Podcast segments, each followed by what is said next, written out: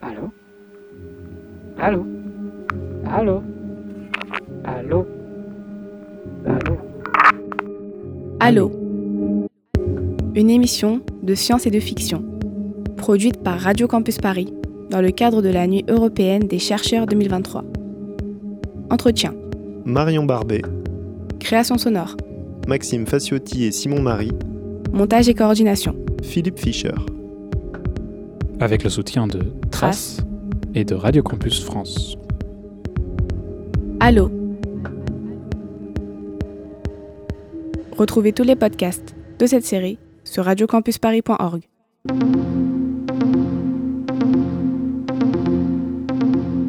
Imaginez le monde en 2050.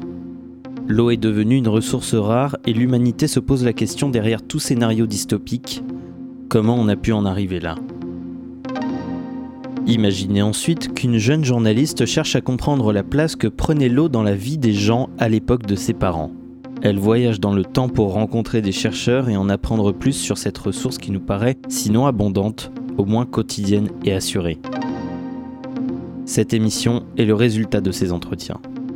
Dans ce premier épisode, Sacha Bourgeois-Gironde, professeur de droit environnemental et d'économie comportementale, raconte comment en 2017, un fleuve devient une personnalité juridique.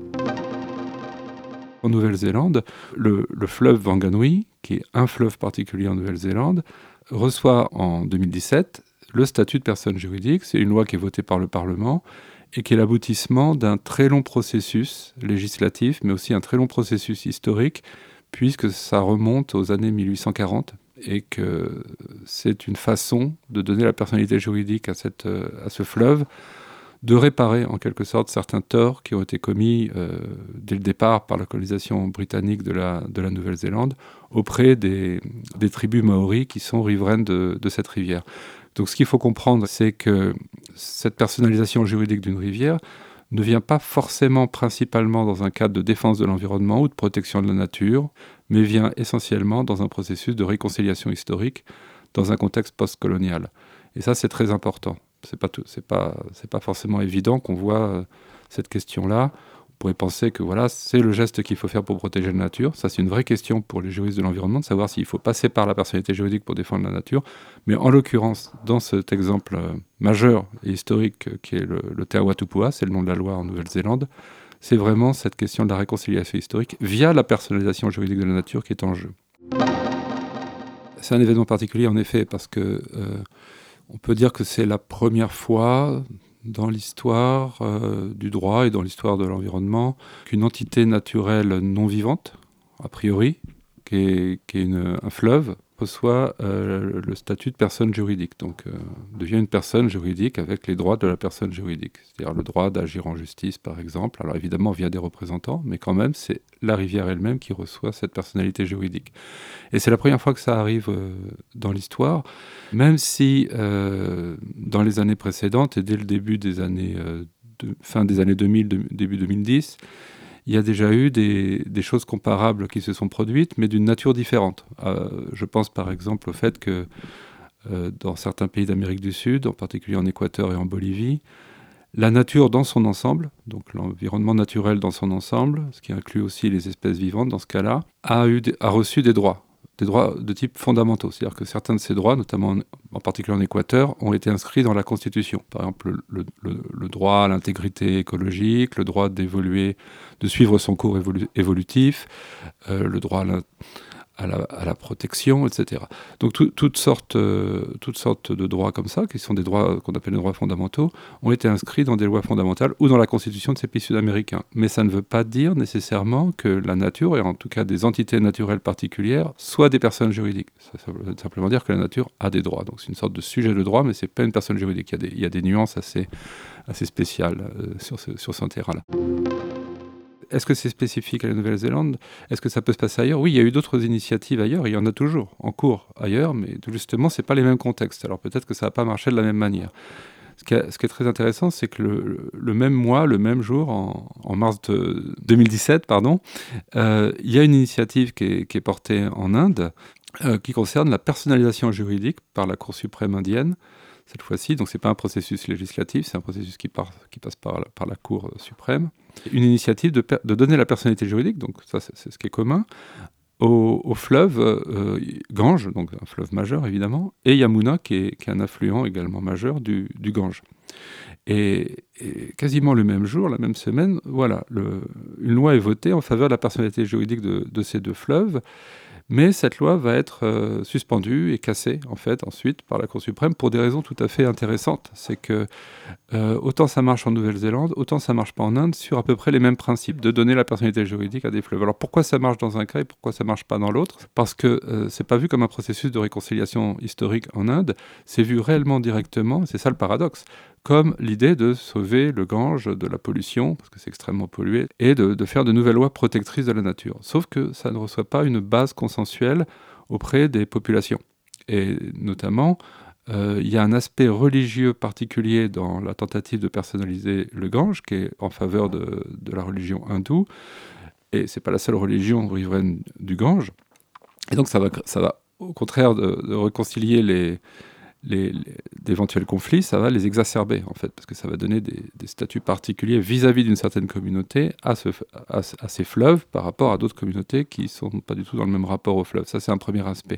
Il y a un deuxième aspect, c'est comment on fait quand on donne la personnalité juridique à un fleuve ou à une forêt, enfin un élément naturel de ce type-là. Euh, évidemment, le fleuve va pas aller au tribunal. Le fleuve va pas se défendre lui-même. Donc, il faut nommer des représentants qui vont parler au nom du fleuve, qui vont être capables, c'est très difficile d'ailleurs à concevoir, d'imaginer les intérêts du fleuve. Et ça, ça vaut pour toutes sortes d'éléments naturels. C'est-à-dire, si on veut parler au nom d'un élément naturel, comment on fait pour comprendre quels sont? Parce que c'est ça le droit, c'est ça les droits. Les droits mettent en avant des intérêts et les défendent devant d'autres intérêts devant un tribunal. Comment on fait pour savoir quels sont les intérêts du fleuve? Alors on peut être écologue et le savoir, mais euh, il n'y a pas que la dimension écologique dans un fleuve, il y a toutes sortes de dimensions, historiques, politiques, euh, géographiques, administratives, bien sûr écologique et environnementale, mais c'est un ensemble d'intérêts de, en fait. ce qui est intéressant, c'est qu'une entité naturelle n'est pas qu'une entité environnementale, c'est une entité complexe. Et en Inde, ce processus de représentation des intérêts du fleuve, donc de ces intérêts complexes et divers dont je parle, n'a pas, euh, pas pu avoir lieu. Alors qu'il était clair en Nouvelle-Zélande, euh, il y, avait un processus de nomination des représentants du fleuve qui était clair, il y avait un représentant de la couronne. La couronne s'était départie de sa propriété publique du fleuve, mais quand même nommé un représentant des intérêts de la couronne, qui est en fait euh, la couronne britannique, hein, qui, est quand même propriétaire finalement foncière d'une grande partie souveraine, finalement, encore en Nouvelle-Zélande. Et puis d'un côté, un représentant, une représentante en l'occurrence, des intérêts des cinq tribus maoris riveraines qui avaient revendiqué des, des droits particuliers aussi par rapport à, cette, entité. Et c'était un très long processus de réconciliation historique. Ce qui s'est passé en Nouvelle-Zélande, c'est que en 1840, il y a eu un, traité célèbre presque qui est presque le traité fondateur de l'histoire moderne de la Nouvelle-Zélande, après la colonisation, à partir de la colonisation, qui s'appelle le traité de Waitangi, et qui, globalement, au cours des 10-15 premières années, après 1840, va déposséder progressivement les, tribus maoris alors d'abord de leur souveraineté, évidemment, puisque ça devient une colonie, et puis aussi progressivement de leur accès privilégié à certaines ressources naturelles, de leur droit de propriété, etc. Et euh, ce processus dure très longtemps. Et alors j'ai sauté beaucoup d'étapes. On, arrive dans les années 1970 avec euh, dans le monde entier des revendications qui avaient déjà commencé, mais qui commencent à, cette époque-là, dans les années 60-70 en Nouvelle-Zélande, des revendications de, des droits autochtones, et euh, va s'ouvrir, comme ça se fait parfois, ce qu'on appelle un tribunal de transition, de réconciliation. Ça s'est fait après l'apartheid en Afrique du Sud, ça se fait à Taïwan par exemple. Euh, et on va, on va créer ce qui s'appelle le tribunal Waitangi, du nom du traité originel, qui va euh, faire remonter toutes les revendications maoris vis-à-vis de la couronne et vis-à-vis du pouvoir néo-zélandais. Parmi ces revendications, il y a l'idée de droits particuliers vis-à-vis, et je dis bien vis-à-vis, je ne dis pas pour l'instant de droits du fleuve Wanganui, mais de droits particuliers des Maoris vis-à-vis du fleuve Wanganui. Et notamment au départ, euh, la volonté de la part de, des tribus riveraines Maoris d'avoir des droits d'accès privilégiés, voire d'avoir des droits de propriété propres, autochtones vis-à-vis de cette rivière. Et c'est pas ça qui va être reconnu justement. Ce qui va être reconnu, c'est que plutôt que de redonner, euh, comment dire, une sorte de souveraineté partielle aux tribus maoris vis à -vis de ce fleuve, on va décider au bout du compte, et ça va être le processus législatif suivant qui va aboutir à la loi de 2017, bah, de ne pas donner de statut de propriété à ce fleuve. En quelque sorte, de le déposséder de toute instance possédante. C'est-à-dire ne pas en faire un objet de propriété, ni pour les Maoris, ni pour, le, ni pour la couronne, donc ni, une propriété privée, ni une propriété publique, ni une propriété commune, aucun statut de propriété tel qu'il peut exister dans le droit, mais d'en faire une personne juridique, c'est-à-dire en fait d'en faire une entité autonome à part qui n'est pas soumise à la propriété, au droit de la propriété. Et à partir de là, c'est euh, ce statut de non-propriété et donc de personne, parce que vous savez, en droit, il y a cette division entre les choses et les personnes, et là, on est une personne, on n'est pas une chose, donc on n'est pas, euh, pas aliénable, euh, qui va faire que ça va réconcilier finalement toutes sortes de revendications autour de ça. Alors les Maoris sont peut-être pas tout à fait contents parce qu'ils voulaient reposséder le fleuve, mais au bout du compte, le fleuve se possède lui-même et il y a quand même un lien privilégié, culturel, qui est reconnu vis-à-vis de ce fleuve sur lequel je reviendrai peut-être. Voilà un petit peu la, différence. Alors est-ce que ça peut se faire ailleurs, par exemple? Donc ça ne s'est pas fait en Inde, mais il y a d'autres euh, initiatives. Euh, en France, par exemple, il y a une initiative qui a, eu lieu à un moment donné, qui n'a pas abouti pour l'instant, mais qui s'appelle le Parlement de Loire. Donc c'est l'idée, parce que voilà, c'est fait sur l'exemple du Wanganui, en gros, c'est une influence comme ça. Euh, il y a eu en Colombie, concernant un fleuve, le, Rio Atrato, le fleuve Atrato, non pas la personnalité juridique du fleuve, mais ce qu'on appelle des droits bioculturels, c'est pareil, donner à des communautés locales des droits particuliers, mais ce n'est pas la personnalité juridique du fleuve. Mais il y a eu depuis, euh, depuis 2017 euh, et dans les années début 2020, où, nous sommes actuellement, des tentatives diverses d'imiter, ou de, je dis imiter, mais euh, ce cas Wanganui, qui est donc devenu un cas historique exemplaire, et, mais pour l'instant, c'est vraiment l'exemple majeur, unique qui a réussi.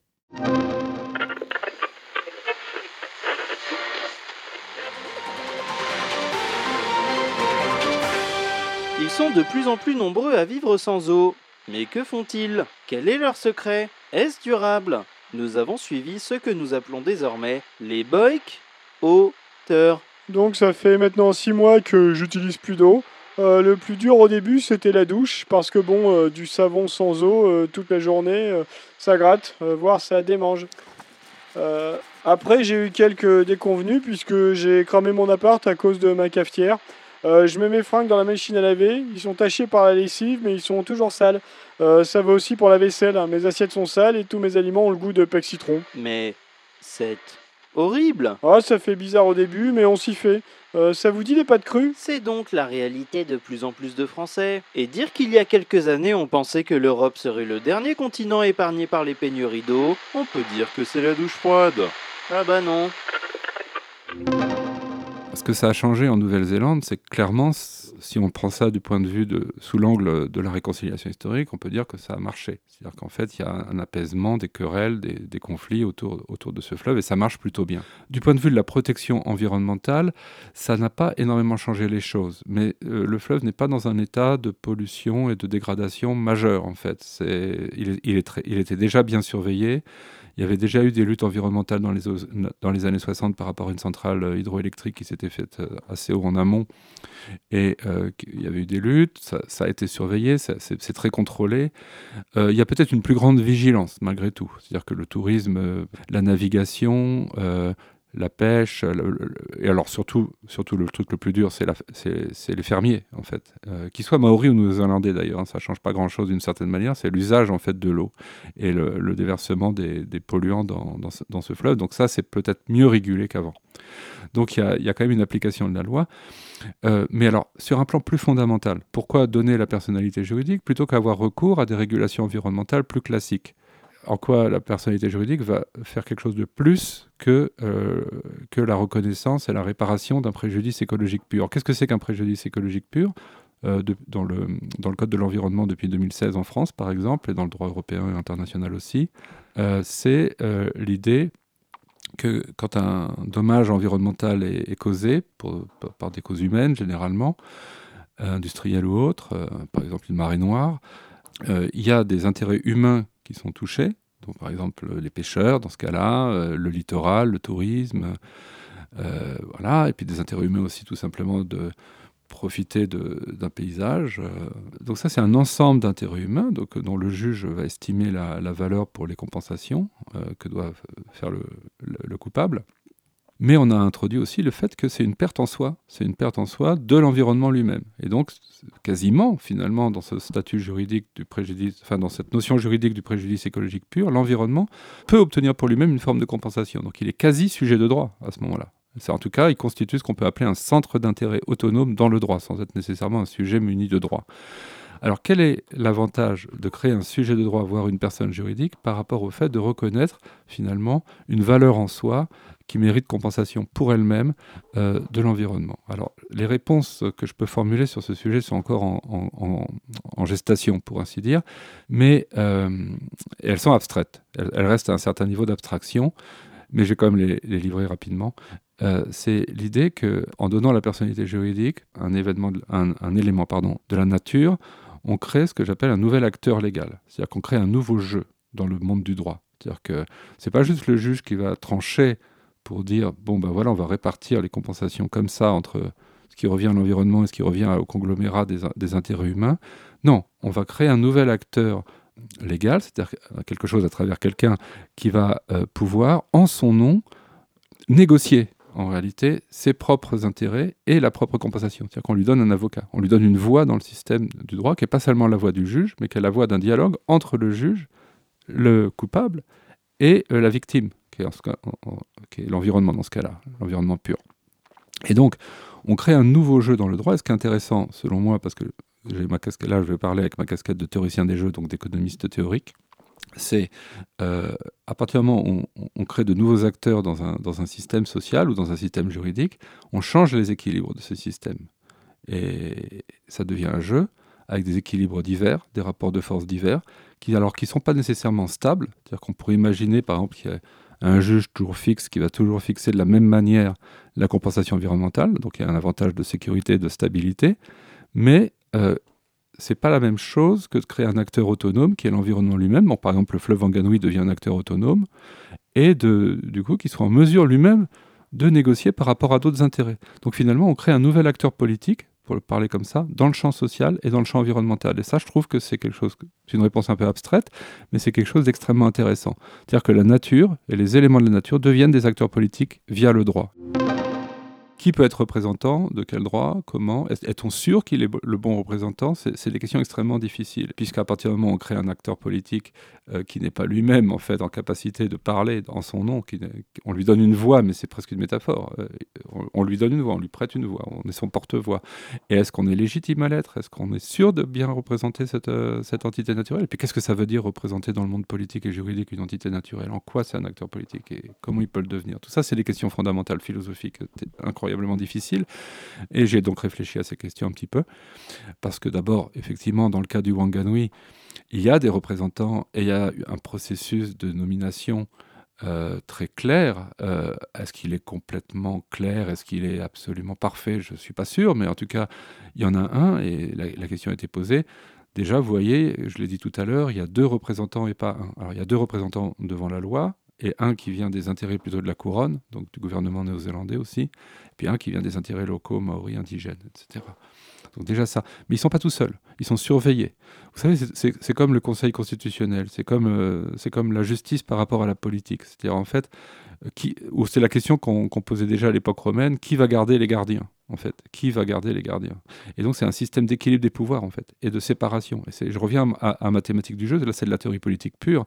C'est-à-dire, à partir du moment où on nomme un représentant qui a des pouvoirs de dire quelque chose au nom de quelque chose, il faut qu'il y ait un contre-pouvoir qui puisse contrôler ça, et ainsi de suite. Et c'est un jeu d'équilibre. C'est ce qu'on appelle l'équilibre des pouvoirs, d'ailleurs.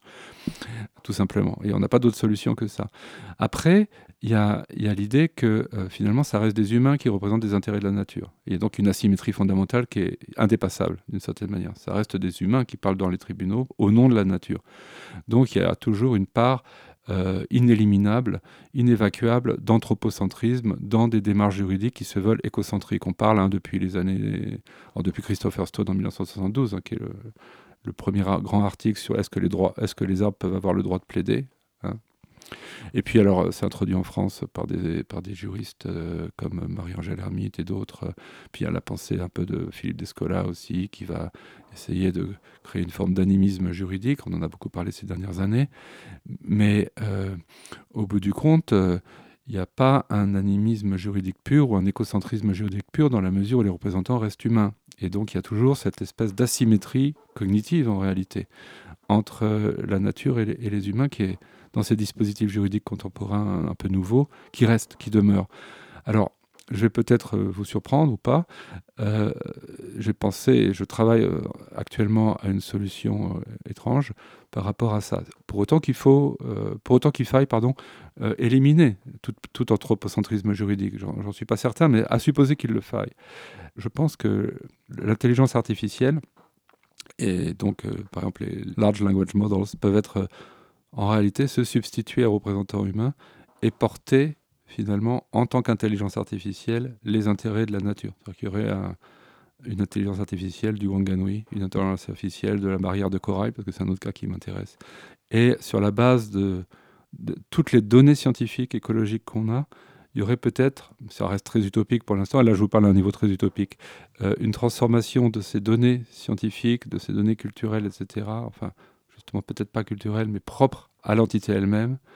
Il y a encore une part d'humain, naturellement, mais la représentation serait une représentation artificielle et non plus euh, une intelligence artificielle, non plus une, compétence humaine. C'est peut-être une voie de sortie de la part irréconciliable d'anthropocentrisme dans ces dispositifs juridiques. On ne se rend pas forcément compte à quel point on vit dans un monde de droit, parce qu'en fait, on a le droit, on le vit comme quelque chose auquel on a accès quand on a un problème, globalement, soit qu'on est victime, soit qu'on est coupable, accusé ou, victime. Et donc là, on passe devant un juge, on se rend compte que le droit existe. Mais dans notre vie quotidienne, et, en particulier pour ce qui nous intéresse dans cet entretien, dans notre relation à l'environnement, à la nature, euh, cette relation à l'environnement est structurée par le droit.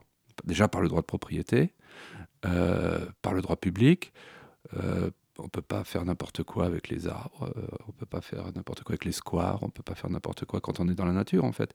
On a une relation qui est extrêmement médiée par le droit déjà dans nos comportements, dans nos actions. On le sait d'ailleurs, on le sait implicitement même si on n'y pense pas.